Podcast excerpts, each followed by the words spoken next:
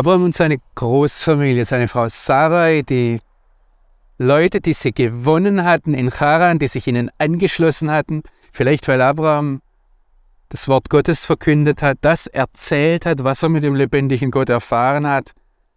Diese Leute, dieser ganze Volksstamm mit ihren Tieren, mit ihren Kindern, mit ihren mit ihrem Hab und Gut waren hier unterwegs. Und wir müssen uns das so vorstellen, wenn sie dieses Land kennengelernt haben, die sind nicht am Tag äh, 30, 40 Kilometer marschiert, sondern mussten morgens aufbrechen, man musste die Kinder aus dem Bett werfen, man musste die, die Kamele satteln, man musste die, das Kleinvieh vielleicht zulassen, dass zunächst die Schafe gesäugt haben.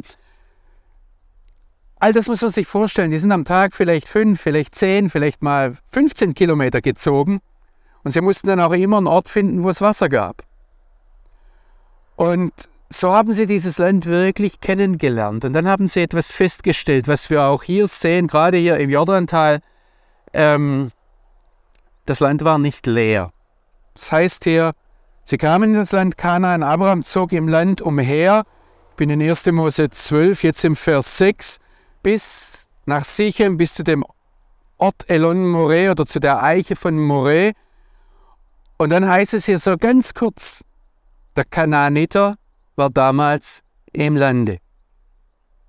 Es ist ein zionistischer Mythos und es tut mir leid, wenn ich da vielleicht manchen etwas wehtun muss und etwas abbauen muss, aber dieses Land war niemals leer. Als Abraham hierher kam, waren es die Kanaaniter. Er hat dann mit der Zeit die Leute kennengelernt und wir wissen, dass er sogar Freunde gewonnen hat. Wir wissen, dass Leute dabei waren wie der Melchisedek, die hat er verehrt. Und das gilt für alle Male, wenn das Volk Israel hierher ins Land kam. Wir denken an die Kundschafter, die der Mose ausgeschickt hat. Die haben gesehen, dass hier ganz unterschiedliche Volksstämme vorhanden waren. Und übrigens, als dann die Israeliten nach der babylonischen Gefangenschaft, der Nehemia, der Esra beschreibt, dass als sie hierher kamen, da, da haben sie festgestellt, hier haben Menschen gelebt. Das ist eine ganz wichtige Sache, weil ich habe manchmal das Gefühl, dass wir durch unseren europäischen Nationalismus hier etwas, wir, wir denken von Nationalstaaten, dass da die Deutschen wohnen und die Polen und die Tschechen und die Franzosen und die Engländer, dass das alles schön durch Grenzen sauber getrennt sein muss. Dieses Land hier war immer ein Vielvölkerland, wo sich Menschen aus drei Kontinenten getroffen haben, wo Menschen ganz unterschiedlicher Sprache, Mentalität, Hautfarbe, nehmen Sie es, Religion natürlich, miteinander gelebt haben. Und das ist eine hochinteressante Sache, dass die Bibel von vornherein davon ausgeht, wenn wir die Torah ansehen, wenn wir die Gesetzgebung ansehen, die der Mose in der Wüste Sinai bekommen hat, die war von vornherein darauf ausgelegt, dass hier ähm, vom Wortwahl her heißt es dort der Fremdling, derjenige, der, der, der nicht Jude, nicht Israelit ist, hier im Land wohnt. Und das heißt dann bei Mose ganz klar, du sollst diesem Fremdling gleiche Rechte bei gleichen Pflichten geben, ihn als einen normalen Einwohner mit aufnehmen. Es ist ganz wichtig, dass wir, wenn wir von der Bibel her kommen, diesen Standard festhalten. Gerade weil wir in einer Welt leben, in der Völker, Völkerschaften, Religionen, Stämme, unterschiedliche Sprachen sich gegeneinander zerfleischen. Wenn ich hier diese Kamera etwas weiternehmen könnte, sie über diese Berge hinweg sehen lassen könnte, sind wenige Kilometer von hier, findet ein furchtbares Blutbad statt. Und Sie merken das zum Teil in Europa, weil die Migranten dort zu Ihnen kommen da ist es wichtig, dass wir sehen, Gott hat Menschen unterschiedlich geschaffen und er möchte, dass sie zusammenleben. Übrigens, Abraham hat sich selbst ein Leben lang als Fremdling bezeichnet. Als einer, der auf der Wanderschaft ist, als ein Migrant. Und er hat es mit sehr viel Demut getan. Er hat sich vor den Einwohnern des Landes verneigt. Wir werden später dazu kommen. Er hat nicht einfach genommen, er hat das Land ihnen abgekauft. Er hat sich als Gast verhalten der hier ein, ja, ein Bleiberecht möchte, aber nicht als jemand, der auf seine Rechte pocht, sondern als jemand, der dient.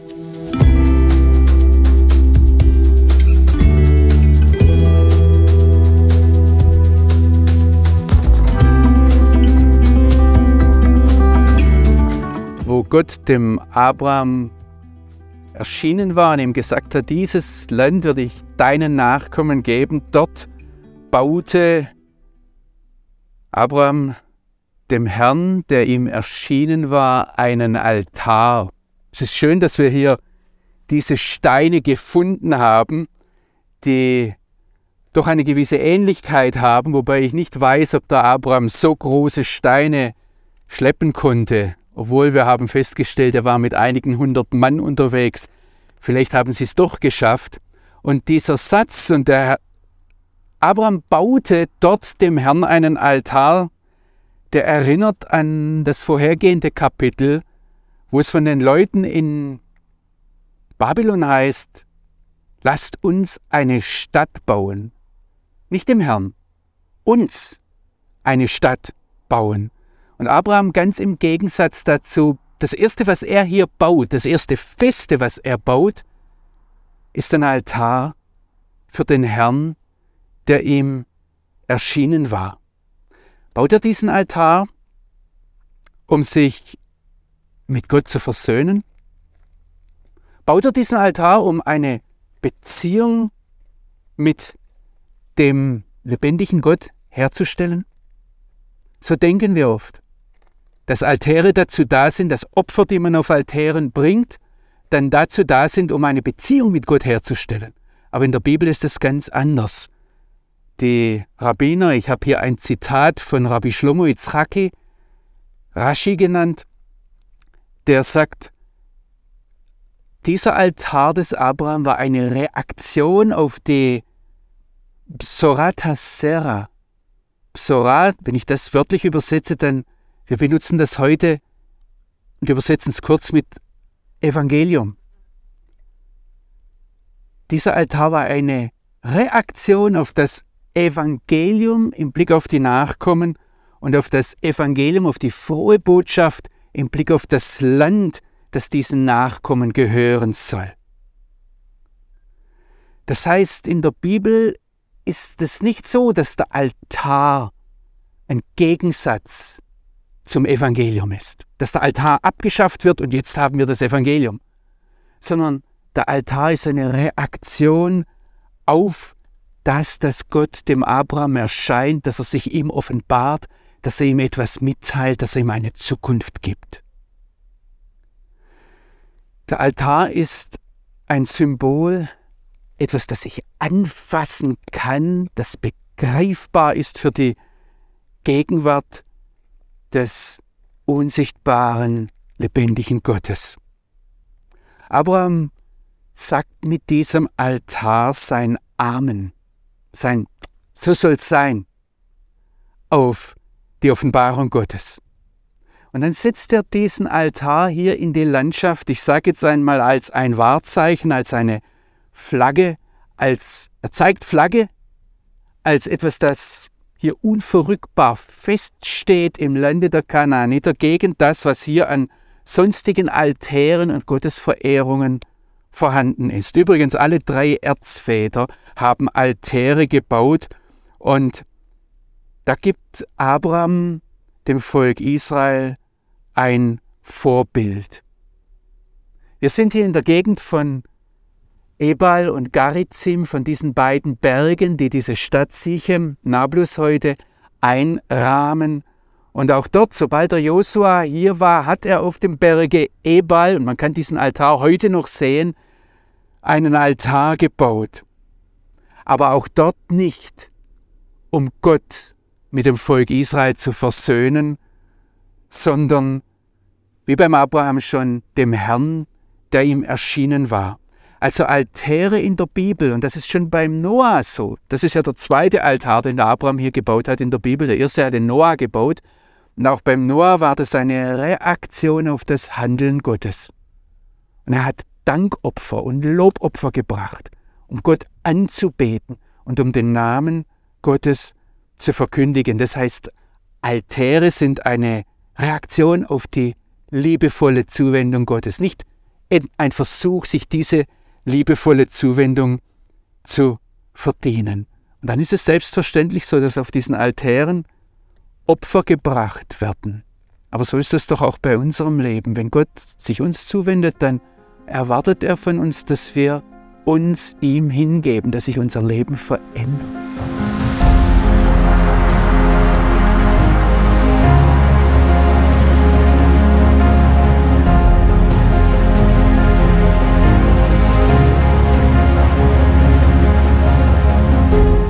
Es war Hungersnot im Land und die jüdischen Schriftausleger betonen hier, es geht ums Land Kanaan.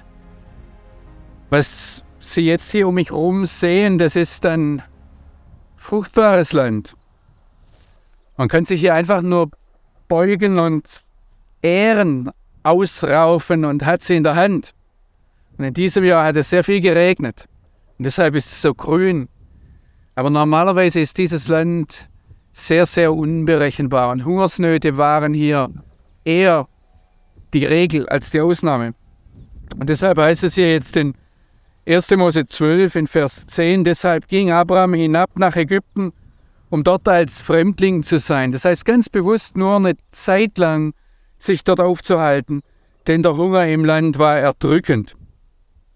Und kurz vor der Ankunft in Ägypten da sieht er seine Frau Sarai an und sagt, sieh mal, mir ist klar, dass du eine wunderschöne Frau bist. Wenn dich die Ägypter nun sehen, werden sie sagen, das ist eine Ehefrau. Und sie werden mich töten, dich aber werden sie am Leben lassen. Jetzt sagt Abraham zu seiner Frau Sarah, sage doch dort in Ägypten, du seist meine Schwester, damit es mir gut gehe um deinetwillen und meine Seele lebe für dich. Als nun Abraham in Ägypten ankam, sahen die Ägypter tatsächlich, dass die Frau außergewöhnlich schön war. Und auch die Fürsten des Pharao, des ägyptischen Königs, bemerkten das. Und sie lobten die Sarah vor dem Pharao. Und da wurde die Frau an den Hof des Pharao gebracht. Abraham aber tat er, der Pharao tat dem Abraham Gutes um Sarahs willen, so dass er Kleinvieh, Rinder und Esel bekam, Knechte und Mägde, Eselinnen und sogar Kamele. Da schlug der Herr den Pharao mit furchtbaren Schlägen und ebenso seine Familie wegen der Sache mit Sarai, der Frau Abrams. Da rief der Pharao nach Abraham und sagte, Was hast du mir angetan? Warum hast du mich nicht gesagt, dass das deine Ehefrau ist? Warum hast du gesagt, sie ist meine Schwester, so dass ich sie mir zur Frau genommen habe? Pass auf, sieh, da ist deine Ehefrau, nimm sie und geh. Und der Pharao ordnete Leute für ihn ab, die begleiteten ihn und seine Frau und alles, was er hatte, außer Landes. Eine eigenartige Geschichte und man fragt sich etwas, was soll das Ganze hier? Die jüdischen Ausleger, die sagen, ah, es war die Fahrlässigkeit des Abraham, eine schwere Sünde die er hier begangen hat. Er hätte auf Gott vertrauen sollen, im Land bleiben sollen. Aber der biblische Text sagt uns nicht, ob das, was Abraham gemacht hat, richtig oder falsch war. Es ist ganz interessant, wie sachlich, wie objektiv die Bibel berichtet. Hier wird nicht bewertet, ob der Abraham recht war, ob der Pharao recht war. Es wird einfach nur erzählt, eines nach dem anderen, was passiert ist. Und so kommt zum Beispiel Benno Jakob, den ich schon einmal erwähnt habe, ein deutscher jüdischer Schriftausleger, zu dem Schluss, die Exegeten haben keinen Grund, dem Abraham Vorwürfe zu machen. Er hat weder gelogen, noch seine Frau der Lüsternheit des Pharao preisgegeben, noch einen Handel mit ihm abgeschlossen. Die einzige Sache, die wir hier sehen dürfen, ist, dass Gott seine Hand über so sagt Benno Jakob, seine Hand über die Frauen Israels legt, dass sie selbst der größten Gefährdung ihrer Unschuld gerettet werden. Was ich aber noch viel interessanter halte, es bewegt uns ja die Frage, die Verbindung zwischen Volk Israel und Land Israel, Für mich ist interessant, dass wirtschaftliche Not tatsächlich ein Grund ist, nach der Bibel das Land zu verlassen. Wenn wir einmal das große Bild sehen, der Abraham und sein Vater Terach wurden Flüchtlinge wegen dieses gesellschaftlichen Umbruchs in Babylon, als dort die Sprachen verwirrt wurden. Und dann war Abraham Flüchtling aus Haran oder Migrant aus Haran, weil Gott ihm das geboten hatte, das heißt aus religiösen Gründen. Und jetzt ist er Wirtschaftsflüchtling, geht nach Ägypten für eine Zeit lang, um der Hungersnot hier auszuweichen. Übrigens seine Söhne, sein Sohn Isaac und auch sein Enkel Jakob wurden immer wieder durch die wirtschaftliche Lage hier gezwungen, nach Ägypten überzusiedeln.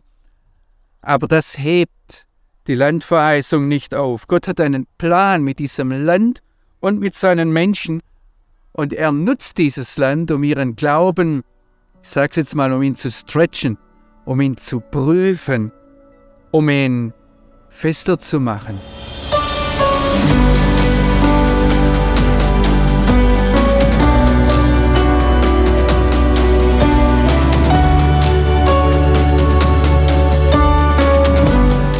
Abraham zog herauf aus Ägypten. Übrigens, in jedes Ausland geht man von Israel aus hinunter, nach Israel geht man hinauf. In der Bibel ist es eine ganz interessante, durchhaltende Sprachregelung so. Er und seine Frau und alles, was ihm gehörte, und Lot mit ihm, und sie zogen in den Negev. Der Negev, der fängt hier jetzt bald an. Das ist zuerst in die Wüste Juda und geht dann in den Negev über. Und Abraham war wahrscheinlich auch durch das, was er in Ägypten bekommen hat, sehr schwer, heißt es hier, sehr reich an Vieh, an Silber und Gold.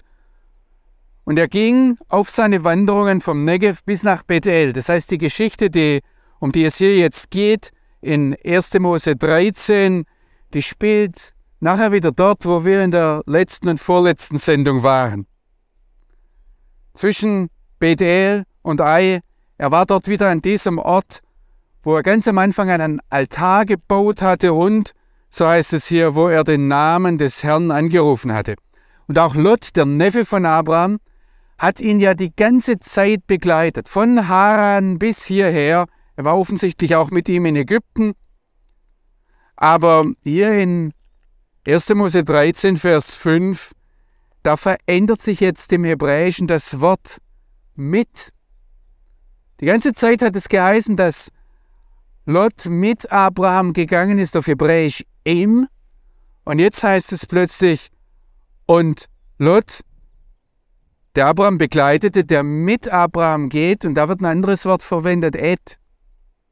Und die rabbinischen Schriftausleger, die merken hier, dass mit dem Lot etwas passiert.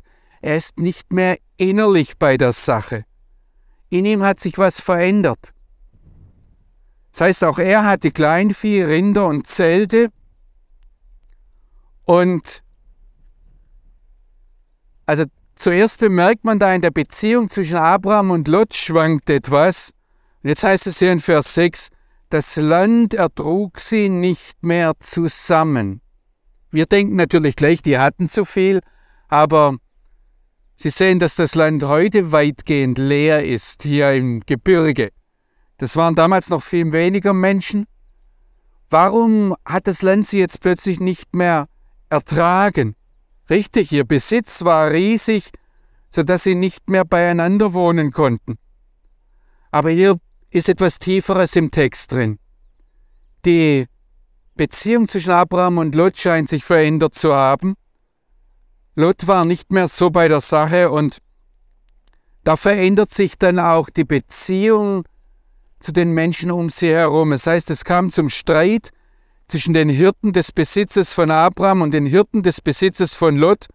Und außerdem wohnten damals noch der Kanaaniter und der Peresiter im Land. Und offensichtlich konnten diese Ureinwohner, die hier waren, den Abraham und den Lot nicht mehr miteinander hier ertragen. Übrigens, dieses Wort miteinander taucht im Vers 6 zweimal auf und es wird ganz oft mit also das schwingt im Deutschen dieses Wort einmütig mit. Und dieses Einmütigsein, dieses Miteinander einer Sache nachgehen, das war plötzlich weg. Und jetzt sagt der Abraham zum Lot, soll kein Streit zwischen dir und mir sein, liegt nicht das ganze Land vor uns. Hör zu, Lot, wenn du zur Rechten gehst, gehe ich zur Linken. Wenn du zur Linken gehst, gehe ich, zur Rechten. Er lässt dem Jüngeren die Wahl. Was interessant ist, es war überhaupt keine Diskussion, dass die Kanaaniter die Peresiter hier weg müssen. Und es ist auch interessant, dass Lot nicht zum Abraham sagt, also Abraham, du bist derjenige, der die Verheißung hat. Außerdem bist du der Ältere und mein Onkel. Abraham in ganz großer Bescheidenheit sagt Lot, wo willst du hin? Und ich weiß nicht, ob das ungefähr die Sicht war wie heute, möglicherweise etwas besser. Wir sehen hier runter zum Toten Meer und der Lot hat dort unten diesen Streifen gesehen und er sah damals noch anders aus. Es war eine reiche, bewässerte Gegend. Und er sagt, dort will ich hin. Und er entscheidet sich für die Gegend dort um Sodom.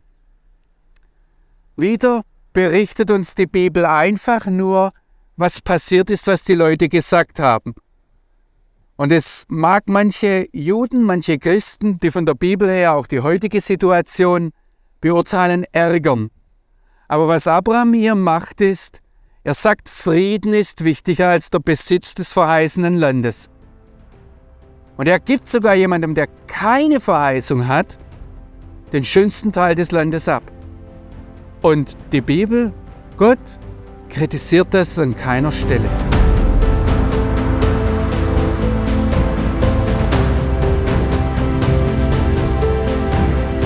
Dann kommt der Melchizedek, eine ganz eigenartige Gestalt, hier oben vom Gebirge herunter, aus einem Ort namens Schalem, den Sie heute kennen als Jerusalem oder Jerusalem.